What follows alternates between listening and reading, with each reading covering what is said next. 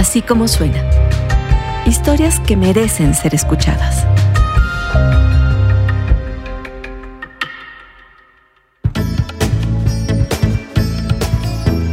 México enfrenta a Argentina.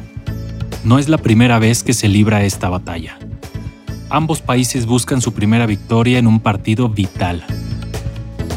Entre la esperanza y la decepción, José Pablo Salas nos cuenta el segundo partido de México en el Mundial de Qatar 2022.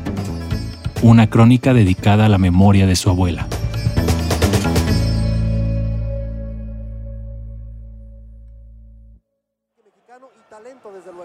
viene Metiendo servicio. Sorín. ¡Tiro! Siempre he creído que desde que Maxi Rodríguez nos metió el mejor gol de todo el Mundial Alemania 2006 en tiempos extras, jugar contra Argentina a todos nos provoca pesadillas. Un año más tarde en Copa América nos metieron tres, cuando un Messi, que ya era Messi pero no era tan Messi, te echó al entonces inigualable San Osvaldo Sánchez.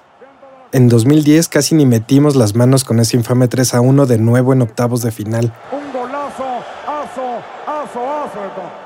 Decía el poeta Samuel Johnson que casarse por segunda vez es el triunfo de la esperanza sobre la experiencia.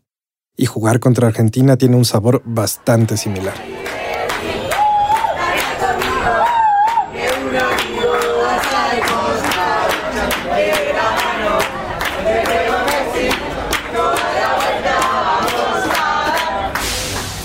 Después de no encontrar ni un miserable polaco para la crónica pasada, con los argentinos resultó demasiado fácil.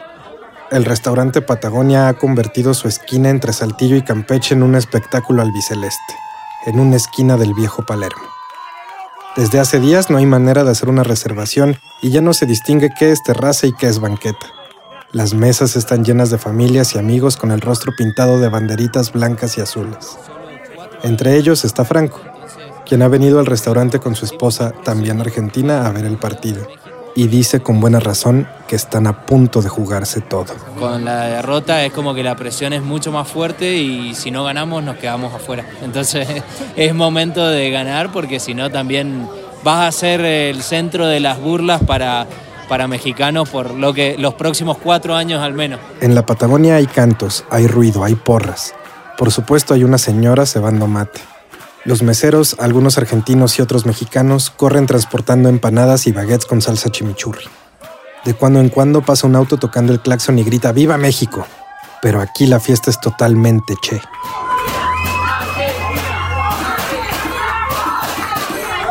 Observo que los fanáticos argentinos se dividen en dos. Los que no paran de gritar e inician cada porra a favor de su selección y los que la apoyan desde un silencio más ecuánime. Nicolás, un pequeño de rulos negros, es de los segundos.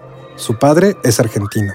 Él lleva sus nueve años de vida en México, pero tiene muy claras sus lealtades. ¿Quién prefieres que gane Argentina totalmente? Sí, Argentina. Si no, estoy nervioso. O sea, yo creo que Argentina va a ganar, pero, pero no sé, no sé. Está muy reñido por Ochoa, el paradón que les metió a, a le metió a Lewandowski, así que pues no sé, a ver qué, qué pasa. Y estamos a punto de descubrir qué es lo que pasa.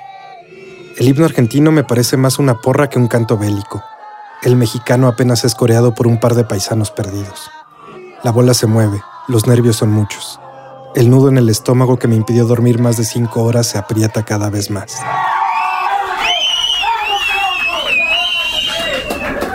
Noto algo rarísimo en el primer tiempo. Casi todo transcurre en un silencio expectante, casi sagrado. Los argentinos se toman su fútbol muy en serio.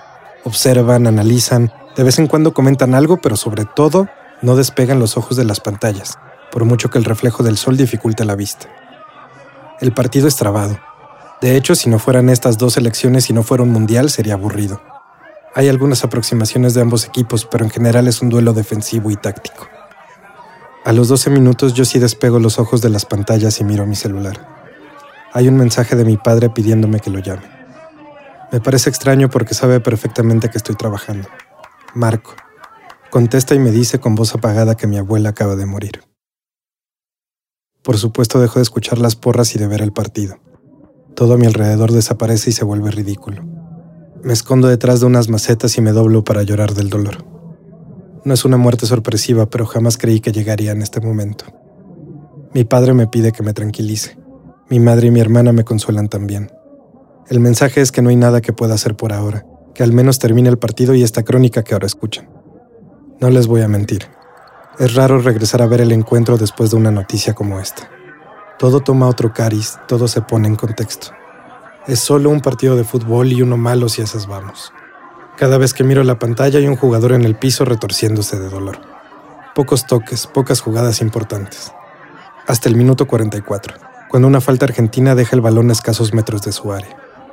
Desde que se retiró Ramoncito Morales no hemos tenido grandes jugadores para cobrar tiros libres, pero Alexis Vega toma el balón con decisión y le pone un efecto tremendo. El arquero vuela y atrapa el balón con ambas manos. Es un pinche paradón y así se festeja.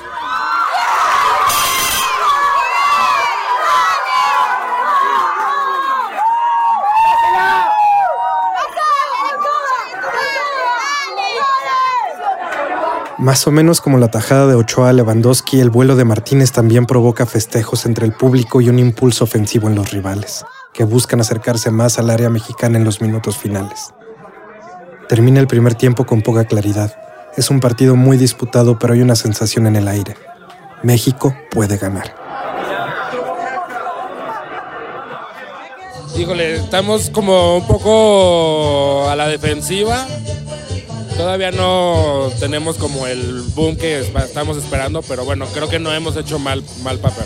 Siempre es muy estresante, ¿no? Jugar con Argentina. Sabemos el equipo que trae, que siempre han traído. Este, pero bueno, al final siempre estamos apoyando y esperemos que, que este sea un, un marcador histórico, ¿no? Ojalá.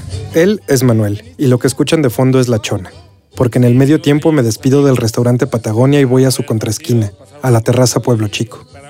Aquí no hay chimichurri ni tablitas con cortes ni baguettes. En cambio sí hay sopes, tequilas, sangritas, tacos, choriqueso, chelas y un montón de mexicanos, todos en actitud de fiesta. Pueblo Chico es, irónicamente, un restaurante gigantesco de dos pisos con todos los clichés mexicanos que en esta ocasión me abracen y me confortan. Papel picado, cráneos multicolores, platos de barro. Si en la Patagonia el ambiente era de expectación y nervio, aquí es de festejo y de desmadre.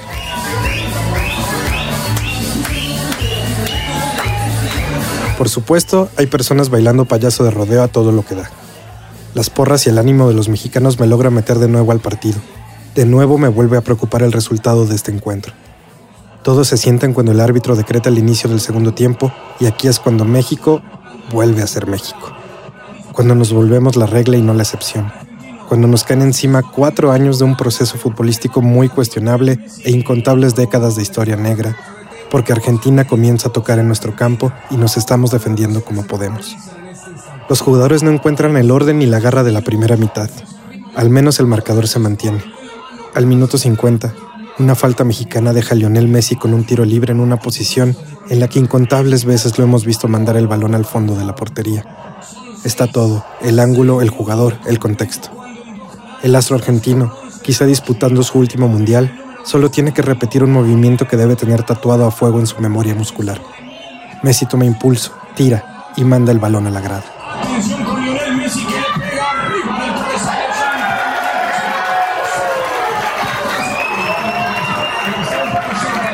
Las burlas y los chiflidos no se hacen esperar.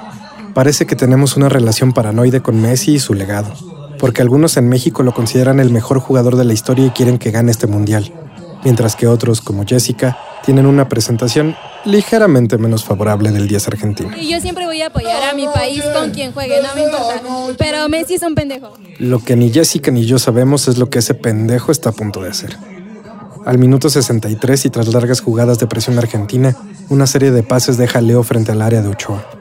Hay muchas piernas en el camino, pero el argentino se las ingenia para sacar un tiro débil que se va abriendo y abriendo y abriendo hasta quedar fuera del alcance de Paco Memo e instalarse en nuestra portería.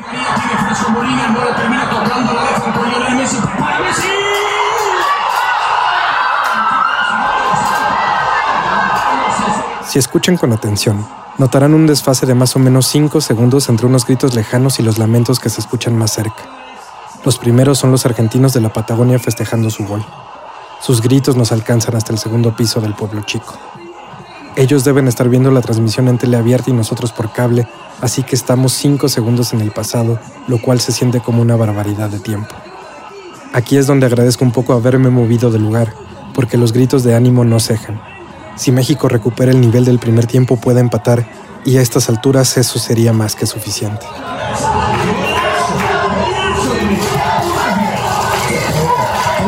Pero a pesar de las porras, el partido se rompe a partir de aquí. Del 70 en adelante hay una búsqueda del equipo mexicano de encontrar el gol que no ha tenido en casi todo el proceso del Tata Martino. México tira centros, obtiene un tiro de esquina, raspa el balón, intenta jugar, pero no hay ni una idea interesante por parte de los nuestros.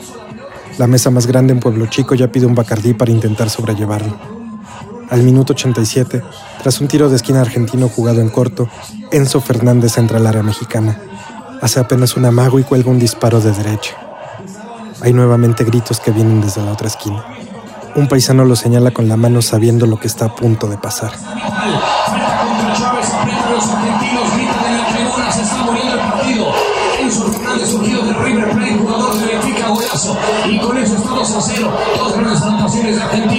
Gol.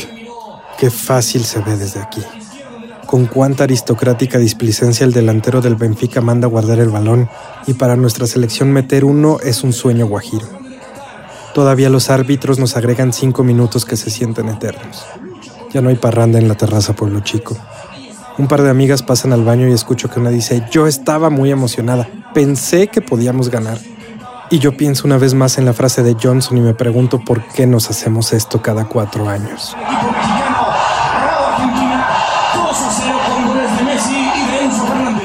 La derrota se concreta y termina también así la batalla de la rotonda Saltillo Campeche, desde la colonia Condesa. Los cuatro equipos del grupo siguen vivos, pero supongo que el partido contra Arabia Saudita tendremos que verlo con una calculadora en la mano. Al otro lado, los argentinos corean porras que nos llegan hasta acá. Los habitantes de Pueblo Chico van al baño, pagan cuentas, algunos piden nuevas cervezas. Casi de inmediato, unos mariachis suben por las escaleras para recordarnos por qué nos hacemos esto. Porque aunque solo sea un juego, nos une cada cuatro años. Nos hace olvidarnos por un instante de las tragedias cotidianas de nuestra vida y nos ofrece a cambio una tragedia un poquito más llevadera. No creo que sea para nada un mal recordatorio.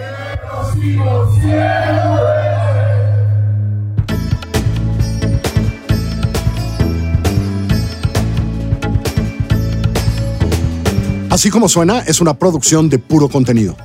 La directora editorial es María Scherer, la producción ejecutiva es de Giselle Ibarra. Nuestros editores son Galia García Palafox y Salvador Camarena. En la consola y la edición están Hugo Santos Quevedo y Patricio Mijares. La coordinación de producción es Rosana Díaz. Yo soy Carlos Puch y los invito a escuchar todos nuestros podcasts en así como suena.mx o en cualquiera de las plataformas donde tú prefieres escuchar tus podcasts.